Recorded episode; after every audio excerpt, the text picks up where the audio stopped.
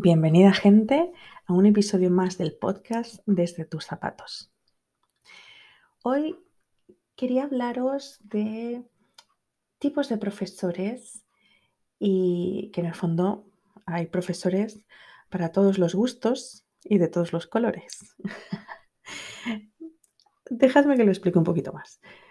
Resulta que, bueno, hablando con distintos profes, los, los podcasts que llevamos hechos, y bueno, pues en base al feedback que estoy recibiendo de los podcasts, claro, en la medida que voy haciendo más y más entrevistas, vamos tocando más y más temas y vamos viendo muchos más puntos de vista. Incluso llegará el punto en que yo empezaré a no estar tan de acuerdo con cosas que están contando, ¿no? ¿Por qué? Porque fijaros que este podcast, y lo hablé el otro día justo con, uno de los profes que estuvimos, estuvimos conversando y será uno de los podcasts que subiré pronto, este podcast se llama Desde tus zapatos. ¿Y eso qué significa? Que me gustaría mostrar las experiencias docentes, como decía en, la presentación de, de estos capítulos, mostrar distintas experiencias docentes desde la perspectiva de las personas que lo comunican. Y claro, si uno, todo esto parte también, ¿no? De pensar, em, tenemos todo el rato, estamos escuchando que el sistema educativo, que hay que cambiarlo, que ya no sirve, que las nuevas generaciones, y yo estoy de acuerdo en, muchas cosas, por eso estoy haciendo lo que estoy haciendo, ¿no? Porque creo que hay cosas que se tienen que cambiar, hay cosas con las que ya no estoy de acuerdo y otras cosas con las que sí, así como toda la gente que hemos ido escuchando. Y claro, el tema es que cuando uno se pone a pensar en el sistema educativo y el sistema educativo global, si bien estamos diciendo que, como hablaba Ken Robinson, ¿no? Todo el sistema educativo actual nace de la época industrial en la que se trataban de eh, formar, hacer llegar la educación a todo el mundo para generar en el fondo individuos, ciudadanos, que estuvieran preparados para la industria, ¿no? Era la era industrial y había que eh, preparar a la gente para el trabajo en las industrias. Y bueno, ese modelo de vamos a tratar de cortar, entre comillas, a todos por el mismo patrón, ¿no? Cuando vamos avanzando como sociedades y en los distintos países, pues bueno, em, empieza a evolucionar la educación, empieza a evolucionar la tecnología, empieza a evolucionar la sociedad. Y claro, ¿qué pasa? Que ahora estamos en un momento en que todo es personalizado. Te metes a comprar en internet, personalizado. Te metes a elegir una película, personalizado te metes a cualquier cosa que hagamos hoy en día, tiene un toque de personalización y de inmediatez. Pero que eso lo tocaremos en otro momento, el tema de la inmediatez. El asunto es que si veis las soluciones que hay educativas hoy en día en el mercado, todas aquellas que suenan innovadoras apuntan a una personalización de, la, de la enseñanza para los estudiantes, ¿no? Pensando en lo que malamente se llama estilos docentes, o sea, estilos de aprendizaje, que no son tales estilos, sino que son preferencias y estas pueden ir variando según qué y cuándo. Y el asunto es que así como hay preferencias de aprendizaje, hay también preferencias docentes. Pero es que, o preferencias de maneras de enseñar, ¿no? Pero es que además esto va a depender de dónde tienen el foco los profesores. Y por lo tanto, cuando estamos hablando de hacer un cambio en la educación, pensar en una educación estándar mejorada sigue siendo el mismo problema en el que estamos ahora mismo, que es buscar la palabra estándar. Entonces, empecemos a pensar cómo se tiene que personalizar la educación. Porque claro, estamos pensando en que efectivamente los alumnos, cada uno tiene una forma de, aprender, unos ritmos, unas habilidades, eh, etcétera, etcétera. Que lo vamos a ir tocando también en, en próximas entrevistas. Pero claro, los profesores pasa lo mismo. Entonces, fijaros, vamos, vamos a partir así como ciertas categorías que os voy a dejar caer. Veréis como los que estáis escuchando estáis en una o en varias. Y a lo mejor vuestro compañero o compañera de, de trabajo en el colegio o donde estéis trabajando dando formación, aunque estéis en la misma institución, pertenece a otro grupo. Dejadme que os lo explique. Por ejemplo, vamos a pensar en profesores la clasificación más básica, según las edades a las que enseña. Ya esto nos marca una diferencia crucial en cómo vamos a ver la educación, cómo hay que enfrentarla, eh, cómo hay que generar esta nueva forma de educación, qué herramientas hay que usar. Y esto solo pensando en profesores que trabajan con niños en infantil, ¿no? Entre 0 y 3 años, o con, eh, bueno, no voy a utilizar los términos infantil, preescolar, etcétera, porque según los países de repente cambian los nombres y puede ser un lío. Entonces lo voy a poner simplemente como por bloques de edades, que también en algunos países a lo mejor puede cambiar un poco, pero más o menos son los mismos, ¿no? Entonces, entre 0 y 3 años, profesores que luego trabajan entre 3 y 6 años, docentes que trabajan entre 6 y 11 años, de 12 a 17 y de 17 en adelante, que los podríamos separar en de 17 hasta los 21, 22, que es pregrado, o sea, lo que es la universidad, luego nos meteríamos ya a la parte de máster y posgrados, ¿no? que ya son después de los 22 o 21. Entonces, fijaros, solo en esto, solo en esto, tenemos como 5 o 6 niveles, ¿vale? Por lo tanto, ya tenemos 5 o 6 clúster em, conjuntos de profesores. Ahora pensemos en metodologías. Pensemos, sin dar nombres de metodologías, pensemos en metodologías, y las voy a separar esta en dos. Las tradicionales, ¿vale? O las tradicionales o, o más rígidas, o las tradicionales más clásicas, las que muchos de los que estáis escuchando y que seréis de mi edad, de los 40, ¿no? que tengáis entre 40 y 50 años, o si tenéis encima de 50, incluso más, más rígidas ¿no? y mucho más, digamos, eh, tradicionales. ¿no? Digamos que cada 10 años, que es más o menos cuando cambiamos de sistema educativo, cada vez que queremos hacer cambios en educación, normalmente que nos va a tomar 10, 15 años, ¿no? Entonces, pongamos que esos son como las, los bloques que podríamos decir, ¿no? Generacionales, que empiezan a notar diferencias en educación. Pero separemos esto en profesores que trabajan con, digamos, esta metodología más tradicional, clase expositiva y en el fondo exámenes eh, estándar, etcétera, etcétera.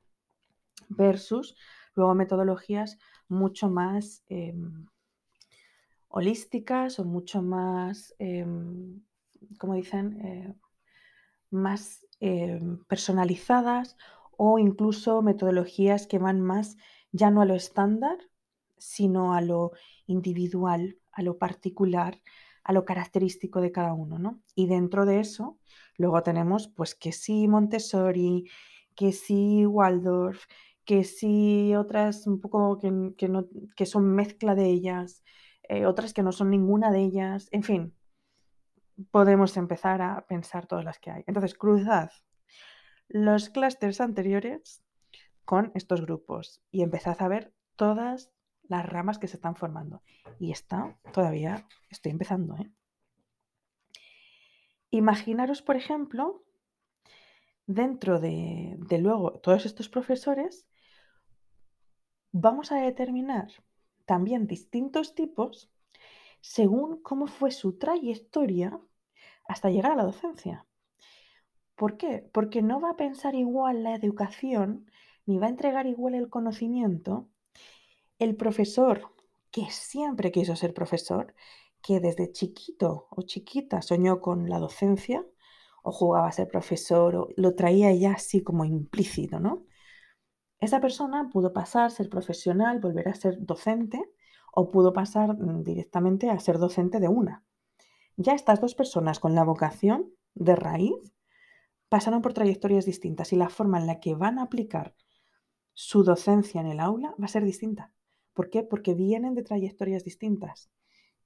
Uno, el que viene con la vocación se mete siempre por la, la parte vocacional, por la parte de educación y sale directamente a dar clases, pues esta persona posiblemente va a ser mucho más em, siguiendo una mezcla entre su intuición y lo que le han enseñado en la carrera. La persona que, por ejemplo, sale con esta vocación docente, se hace una especialidad en, no sé, pues como, por ejemplo, eh, Marga y Luis que hablaba el otro día, ¿no? ellos tenían esta vocación de siempre, pero ellos hicieron arquitectura, fueron arquitectos un buen rato y luego dijeron, no, mira, es que me gusta ser profesor. Cuando llegan al aula es distinto el enfoque que llevan versus gente que sale y que se dedica a ser profesor nada más salir de la carrera o profesora, ¿no? También tenemos, y no hay que, descartarlos tampoco, como en todas las profesiones, tenemos gente que está siendo docente y no le gusta su trabajo. Y está perfecto. O sea, a ver, está perfecto. Quiero decir que esas personas existen y que son parte del sistema. No las vamos a estar señalando, pero son parte del sistema y son parte justamente de, de repente, desmotivación, de repente de, pues, de problemáticas que nos planteamos, ¿no? Como en cualquier otro trabajo. Pero claro, son perfiles, son perfiles docentes que están haciendo docencia. Ahora, dentro de que no tengan vocación no implica que hagan mal su trabajo. Pero obviamente la forma en cómo comunican va a ser muy distinta frente a una persona que tiene vocación. Y asimismo, ya vimos que tener vocación muchas veces no era suficiente para hacer un buen trabajo tampoco, porque necesitas estar preparado a nivel de lo que vas a enseñar, ¿no? Entonces, imaginaros, ya cambia un montón si la persona llegó a ser profesor así como lo tenía en la cabeza desde el principio y es lo que hizo toda su vida o pasó por, por ser profesional. Luego también tenemos gente que, que, bueno, que lo que hace es que hace una carrera, luego se dedica a esa especialidad y se mete directamente a dar clases. Y dentro de estos también hay otros que salen de, la carrera y antes de dar clases pasan por una especialidad en pedagogía y van a dar clases. Entonces, os dais cuenta, aquí tenemos otra bifurcación, otro enfoque distinto. ¿sí? Y luego también, dentro de estos perfiles, los podemos separar en, obviamente, los casos anteriores, a qué edades se van, si están luego más hacia la, versión más tradicional o la versión más alternativa o su propia versión, que a lo mejor no siguen ninguna versión, sino que han creado la suya propia. Luego tenemos, dentro de todos estos, los que trabajan dentro de instituciones, dentro de estas edades, dentro de... pero trabajan en instituciones y podemos ver gente que va por libre, los que hacen clases particulares se dedicaron a eso toda su vida y hacen clases particulares, las hacen excelentes, pero nunca han pasado por un colegio o han pasado a lo mejor para hacer una práctica, ¿no? Y luego ya nunca más volvieron a pisar un aula. También son otra, otra contribución a la educación, ¿no? Son parte también del sistema educativo, aunque no estén en el sistema formal, pero en cierto modo esas personas reciben y recibimos gente que viene del sistema tradicional y le estamos dando un apoyo para poder el alumno luego rendir en su sistema de educación tradicional, ¿no? Luego, es que esto no termina aquí, ¿eh? Luego, claro, tenemos que separar si los profesores, con todas las combinaciones anteriores, ya he perdido la cuenta de todas las posibles combinaciones que podemos tener aquí, si trabajan en instituciones, Pensemos si trabajan en instituciones públicas, privadas o subvencionadas. Eso ya es otro giro totalmente distinto. Y luego en las privadas y en las, en las privadas ¿no? y en las subvencionadas habrá que ver si son laicas, si son católicas, si son pertenecientes a cualquier otra religión, ¿cierto? O a cualquier otra em, pues, eh, ideología no lo sabemos. O sea, todo eso va a marcar el tipo de docente que tenemos. Y si además el docente termina en uno de esos sitios, pongamos a alguien que es ateo y termina dando clases en un colegio católico, pero así, católico, católico, apostólico y romano. Esa persona, ¿cómo va a enfocar sus clases? Al final se supedita a las reglas y a la visión de ese colegio, tiene margen de movimiento, ¿Os dais cuenta que todo esto nos está llevando a empezar a darnos cuenta de toda la variedad de docentes que tenemos. Y bueno, y ya cuando hablamos del tipo de alumnos que tienen enfrente, terminamos de poner la guinda a la torta, porque tenemos alumnos que están sobre la media, alumnos que están en la media, alumnos que están bajo la media, alumnos en educación especial. O sea, tenemos un abanico de posibilidades, solo contando estas variables que os he dicho, que son los niveles según las edades, las metodologías, sus orígenes hasta la docencia, es decir, si fueron directamente profesores o tomaron otros caminos antes de ser profesores, si se dedican a educación privada, pública o subvencionada, los tipos de alumnos y luego, por supuesto, asignaturas, qué tipo de asignatura, porque no vemos igual la docencia en los matemáticos que la gente de pedagogía. Y cuando tenemos matemáticos que además hacen pedagogía, ya es otro mix totalmente distinto.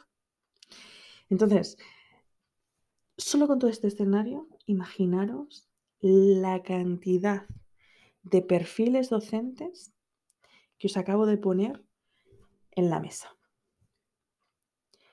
Y entonces, ahora vamos a la pregunta del millón.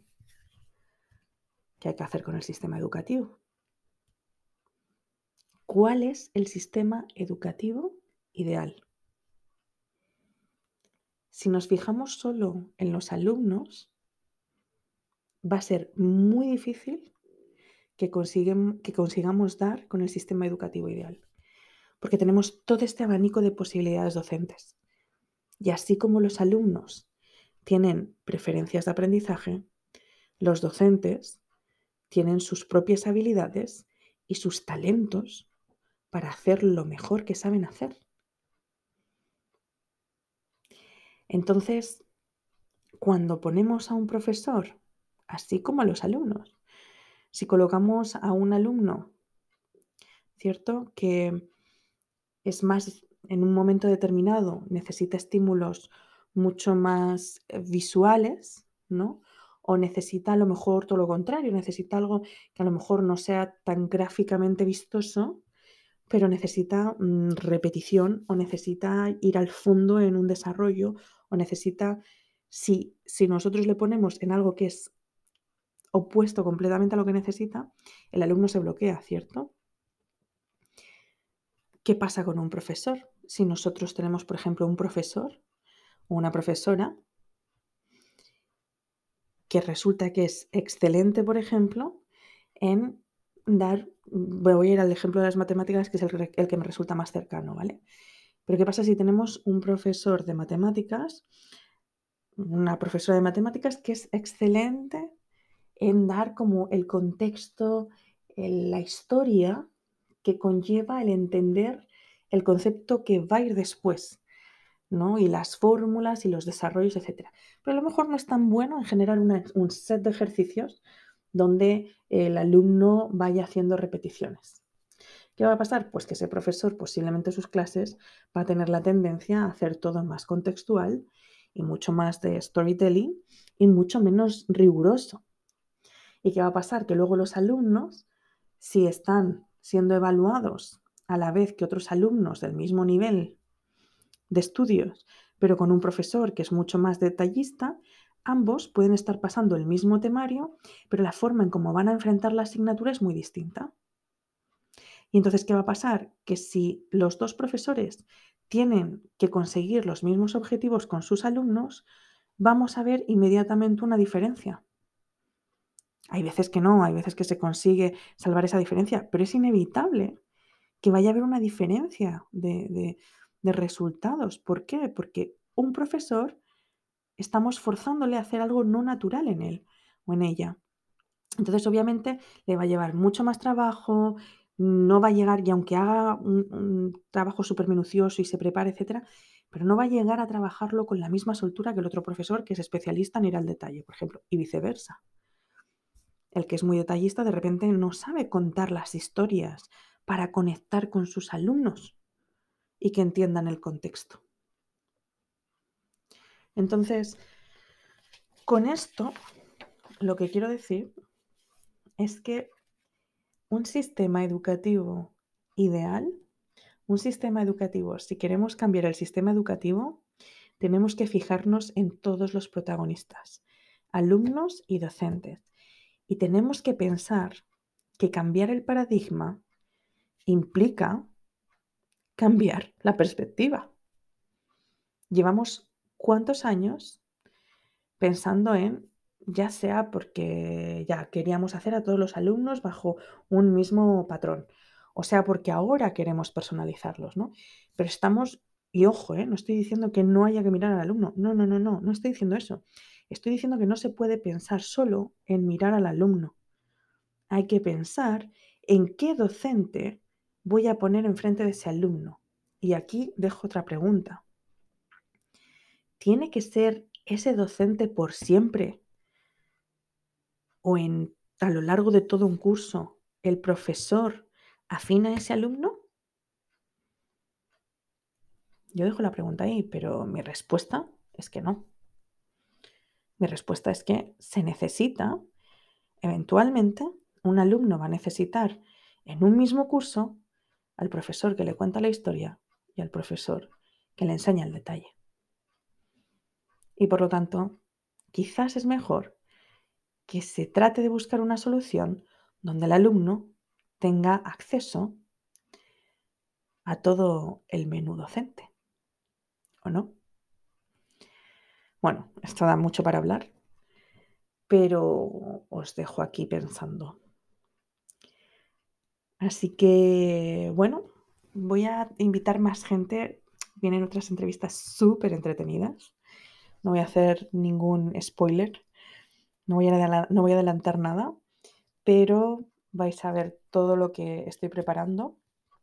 Y la gente invitada que tengo, que es fabuloso todo lo que viene.